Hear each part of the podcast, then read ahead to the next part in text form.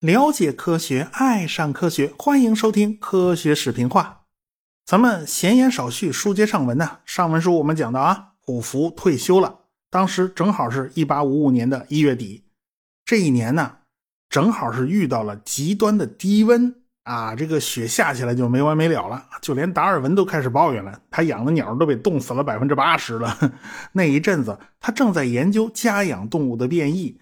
他所以就养了一大堆鸽子啊，现在也许还有什么其他鸟类吧，反正他养了不少啊。结果 本来想好好观察一下，现在观察对象死的差不多了，别人都巴不得这个大雪天啊早点过去啊，但是只有格莱舍对于下大雪的情有独钟，因为他突然就对雪花产生了强烈的兴趣啊。要是春天一来了，天气一转暖了，它不下雪了，他就没法研究了。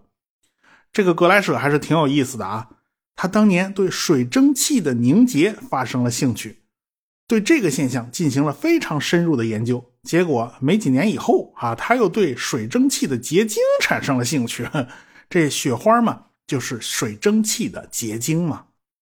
最早对雪花的结构产生兴趣的，其实是我们中国人呐。在西汉时代，就有人发现这个雪花是六瓣的啊。这个普通的花花草草呢，这个花朵差不多都是五瓣的。为啥这个雪花它就这么奇怪嘞？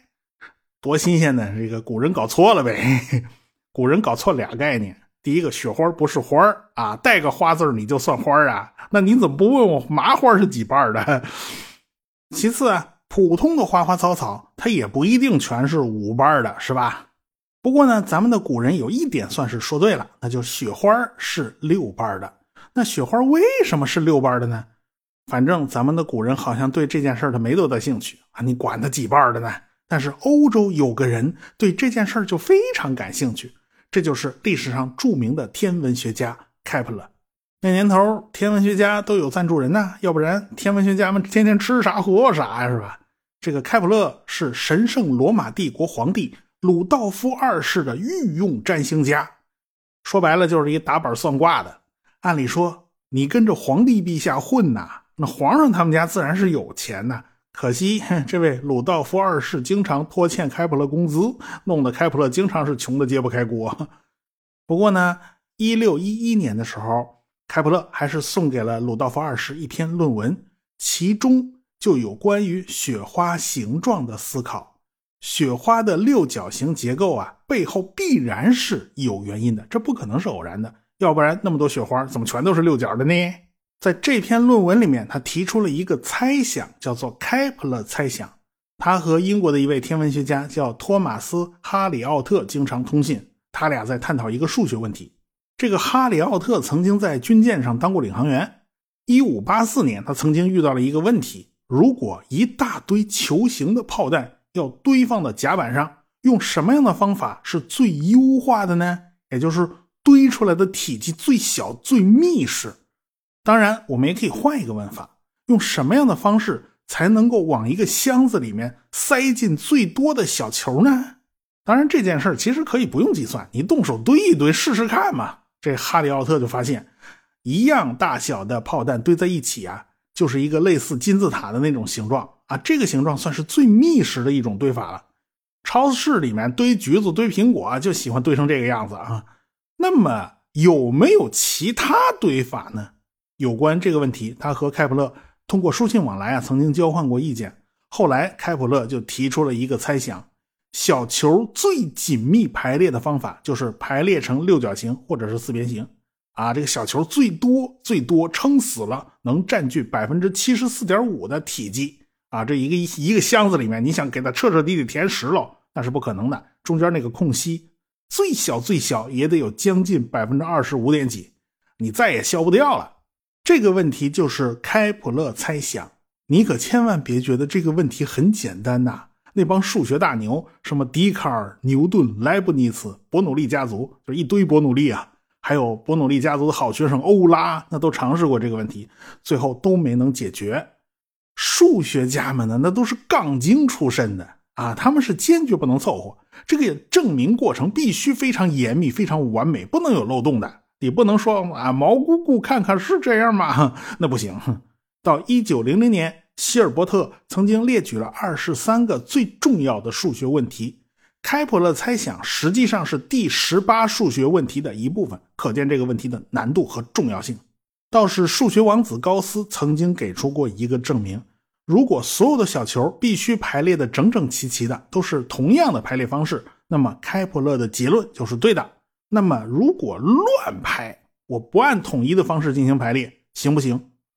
乱排有没有可能找出比开普勒这种规规矩矩的堆叠方法更好的、更密实的堆叠方法？有关这个问题，高斯也没能给出证明。这个问题最终一直到二十一世纪初才得到彻底证明，开普勒是正确的。这次用的是电子计算机做穷举，这一算就是好些年。当然了，前些年这个计算机性能还是不行。但是算出来最终总数据量三个 GB，啊，这个程序的说明都有几几百页，这程序到现在还在 GitHub 上放着呢啊。结果为了审评这个结果，找了个十二人的评审小组，研究了好几年才确定哦，这个证明过程是正确的。咱们扯远了，咱们扯到数学问题去了。咱们扯回来，那么为什么当年开普勒要在讨论雪花形状的论文里面写这么个数学问题呢？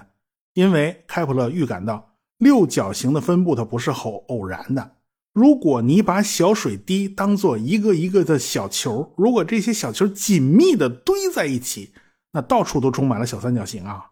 而这种小三角形跟六边形又是有紧密关系的，所以雪花的形状跟这种堆叠方式是不是有关联呢？开普勒当时呢，他只能猜，一直到三百多年以后，科学家们才给出了答案。这个奥妙就出在了水的分子结构上。水分子是由一个氧原子加两个氢原子组成的，但是这三个原子并不是排列在一条直线上，哎，而且也不是对称的，它形成了一个一百零四点五度的夹角，所以水分子里面的电荷分布它是不平衡的。相反，人家二氧化碳的电荷分布那就非常平衡，人人家两个氧原子和一个碳原子老老实实的就排在一根直线上，而且左右完全对称。正因为水分子的结构它是一个歪把子，它长得像个回旋镖那种形状，所以堆叠在一起，它就特别容易形成六角形结构。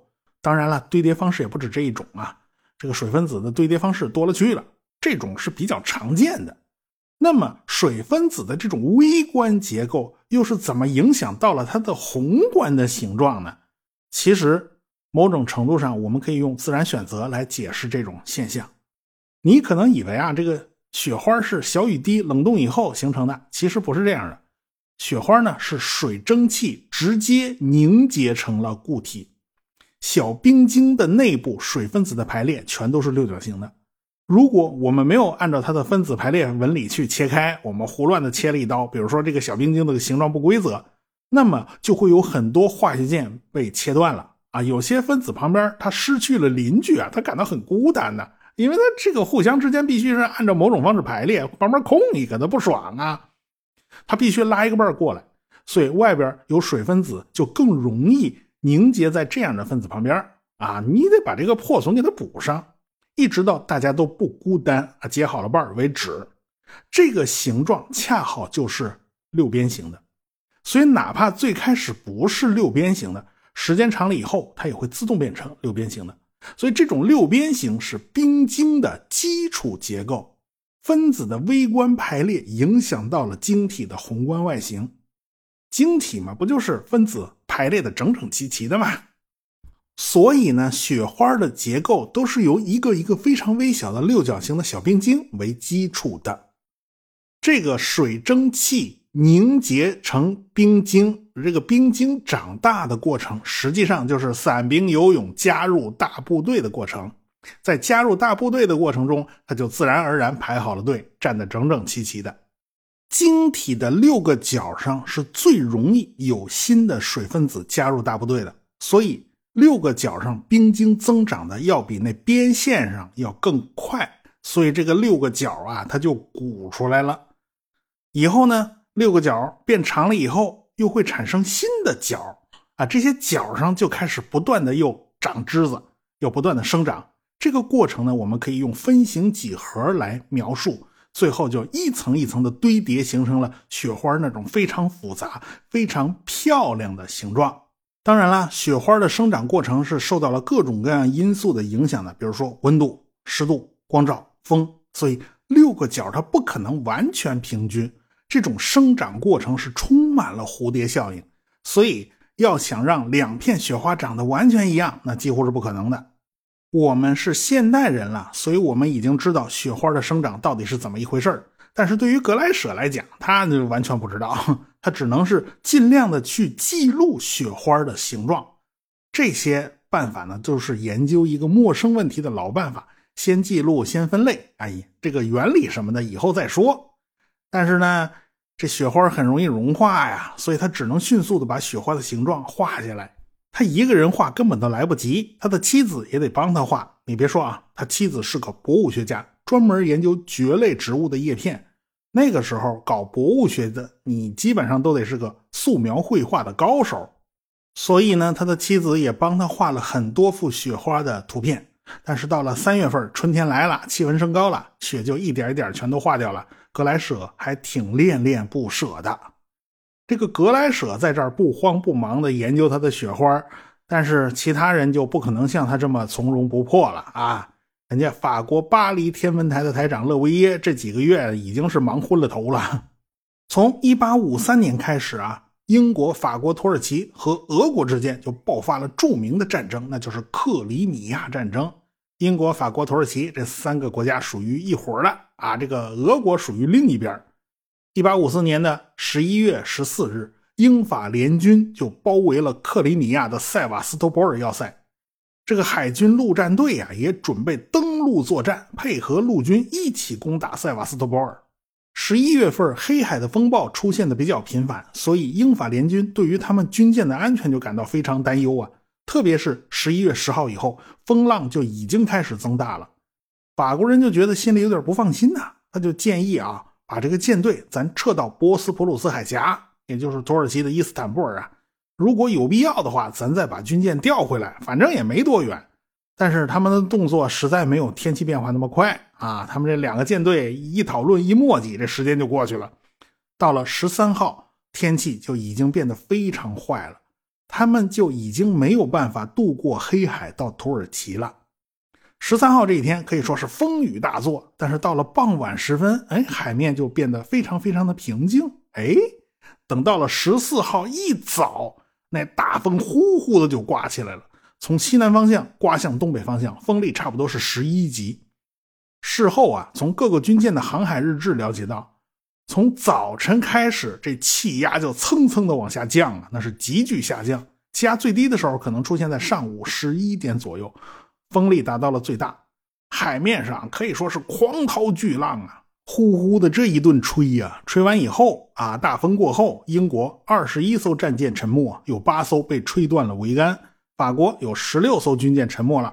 虽然数量看起来比英国人少一点啊，但是沉没的军舰之中有当时被誉为法国海军骄傲的旗舰“亨利四世号”，法国人心疼坏了。整个舰队基本上就没剩下啥船有用了。反正啊，这个冬天英法联军打得不太顺。尽管俄国人最后也没能守住塞瓦斯托波尔，但是英法联军也只能说是惨胜。事后呢，英国的国内可以说是舆论哗然呐，直接导致了阿伯丁内阁倒台了。这场风呢，弄得法国人肝颤啊！法国参谋部就要求法国巴黎天文台台长勒维耶调查此事，这到底怎么回事啊？这风到底怎么吹起来的？那勒维耶就开始动用他的观察网络了，他马上让手下去收集1854年11月12号到16号这五天的所有气象报告。国内好说呀，那国外呢？幸好他名气大，他一一写信去询问啊，大家也都很给他面子。他从国内外一共汇集了两百五十份报告，勒维耶就把这些数据全部填写在了一张一张的大地图上，按照时间顺序来排列。那年头没有动画片嘛，这个电影也还没有发明呢，否则你把这些地图啊全部啊做成个吉普动画，那就可以呈现出这种动的效果了。等到这些数据全都统计齐了，汇总过来了，全都填到地图上了，整个结果也就呈现出来了。发生在黑海的这场风暴，实际上是来自于大西洋，自西向东横扫欧洲。在出事的前两天，也就是十一月的十二号、十三号，欧洲西部的西班牙和法国已经先后受到了这场大风的影响，然后才一路横扫欧洲，到了黑海，把英法联军的联合舰队给吹翻了。所以呢？勒维耶1855年3月份就向法国科学院提交了有关这场风暴的报告，所以他才提到要加强电报观测网络的问题。我们上一次讲到了法国人雄心勃勃呀，要建立最完善的观测网络，那是因为他们切切实实感受到了气象学的重要性。风暴的移动速度它必定不如电报来得快啊！如果欧洲沿海地区能及时把消息告诉远在黑海的英法联军的话，那么他们就有可能不必遭受这场特大风灾了。等勒维耶写完报告啊，这都一八五五年了啊。咱们这个提起英法联军呢，我们总觉得耳熟是吧？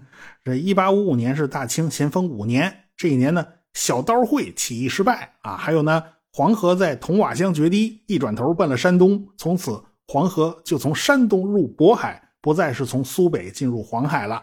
这个局面一直维持到了今天啊。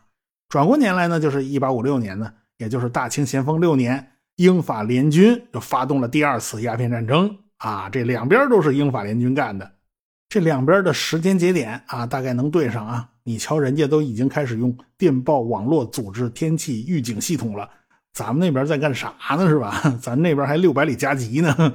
你想想就憋气，这差距真是太大了。费茨罗伊呢，还在组织管理他的气象观测网络，研发新的仪器，而且呢，还改进了汇报用的表格。原来这张表格不是莫里设计的吗？这个费斯罗伊给改了，还引引发了莫里的不愉快。反正费斯罗伊总是处理不好这些人际关系。每天呢，都有大量的数据汇集到这个费斯罗伊这儿，但是他手底下的人总是那么少，而且他他那个官儿啊总升不上去。尽管他的工作非常优秀，能力非常突出。就连他以前贝格尔号上的下属，那官儿都已经升得比他高了。可惜他老是原地踏步。以前呢，有普福在啊，总是可以帮他不少忙的。这方面的事情，普福可以罩着他点现在普福退休了，人走茶凉了，而且普福人家也不愿意在伦敦城里头住着，搬到英吉利海峡边上的一座小镇去休养了。那年头，伦敦城真是不是什么好地方，是吧？不但环境嘈杂，而且呢还污水横流。这泰晤士河一阵一阵的，净犯恶臭，是吧？谁也不愿意待。普福呢，算是无官一身轻了。他是经常在英吉利海峡边上的海滩上散步，而且呢，他还是保持着每天记录气象日志的习惯。虽然他记不记得这些数据，也没人来看了，是吧？到了1857年的5月27号，老头度过了自己的83岁的生日。啊，老头身体显得还是不错的，思维还很活跃，而且经常和伦敦的朋友们通信。但是到了这一年的年底，老头的身体就垮了，健康状况急转直下。到了圣诞节左右，老头的家人啊就接到了通知了，赶快来见他最后一一面啊！这老头快不行了，大家就来了呀，这子女也都来了。这普福就躺在那儿啊，虽然他体力非常差，身体非常虚弱。但是脑子依然非常清晰。到了第二天晚上，他跟孩子们说呀，他很累，他想好好睡一觉。当天夜里，普福就在睡梦之中啊，是平静的离开了人世。老一辈人总是要退场的，普福有了自己的接班人费斯罗伊了，他也算是走得安心。但是啊，像一八五七年二月份，威廉雷德菲尔德也去世了。英国的李德呢，也是他的好朋友。听到这个消息啊，李德就非常非常难过呀。毕竟他和雷德菲尔德已经认识了二十年了，这二十年他们都一块并肩战斗，跟那个埃斯皮吵架嘛。但是到了第二年，李德也去世了。托马斯·福斯特和詹姆斯·埃斯皮呢，是先后于1860年辞世的。啊，埃斯皮和雷德菲尔德以及李德吵架吵了很多年。一直到了1856年，他们当年的那场争论才算是尘埃落定。来自美国田纳西州纳什维尔的一个数学家叫威廉·费雷尔提出了一个理论：如果埃斯皮当年把地球的自转考虑进去的话，那么就能够解释海上的风暴为什么看起来像是一个巨大的旋风。这就是地转偏向力的作用。说白了，就是埃斯皮和雷德菲尔德以及李德他们的理论融合在一起，那么基本上就是一个正确答案了。可惜他们就是吵架嘛，就是互相说不服是对方嘛，那也就没办法了。最早阐述这个理论的呢是法国科学家科里奥里，但是他当时研究的呢。不是大气运动啊，他研究的是旋转物体之中的能量转化和守恒问题。据说他研究的是水车啊，这也算是会转的流体嘛。但是他并没有涉及气象学，但是他没想到他的研究对气象学有多大的作用。一直到二十世纪，科里奥里力这个词才变成了大家比较常用的物理学名词，以前都不这么称呼啊。不过还是这个词儿比较简单嘛。这一帮老人都去世了。也只有号称现代气象学之父的霍华德，他算是硕果仅存吧。老头当时呢已经八十多了，还活着呢啊！他天天喜欢坐在窗口看云彩，这就是他研究了一辈子的东西。他呢晚一点，一直到一八六四年才去世，算是比较长寿的了。至此呢，俱往矣，数风流人物，还看今朝啦。不是还有费斯罗伊吗？挑大梁的重担呢？就落到他的肩上了。我们下次再说。科学声音。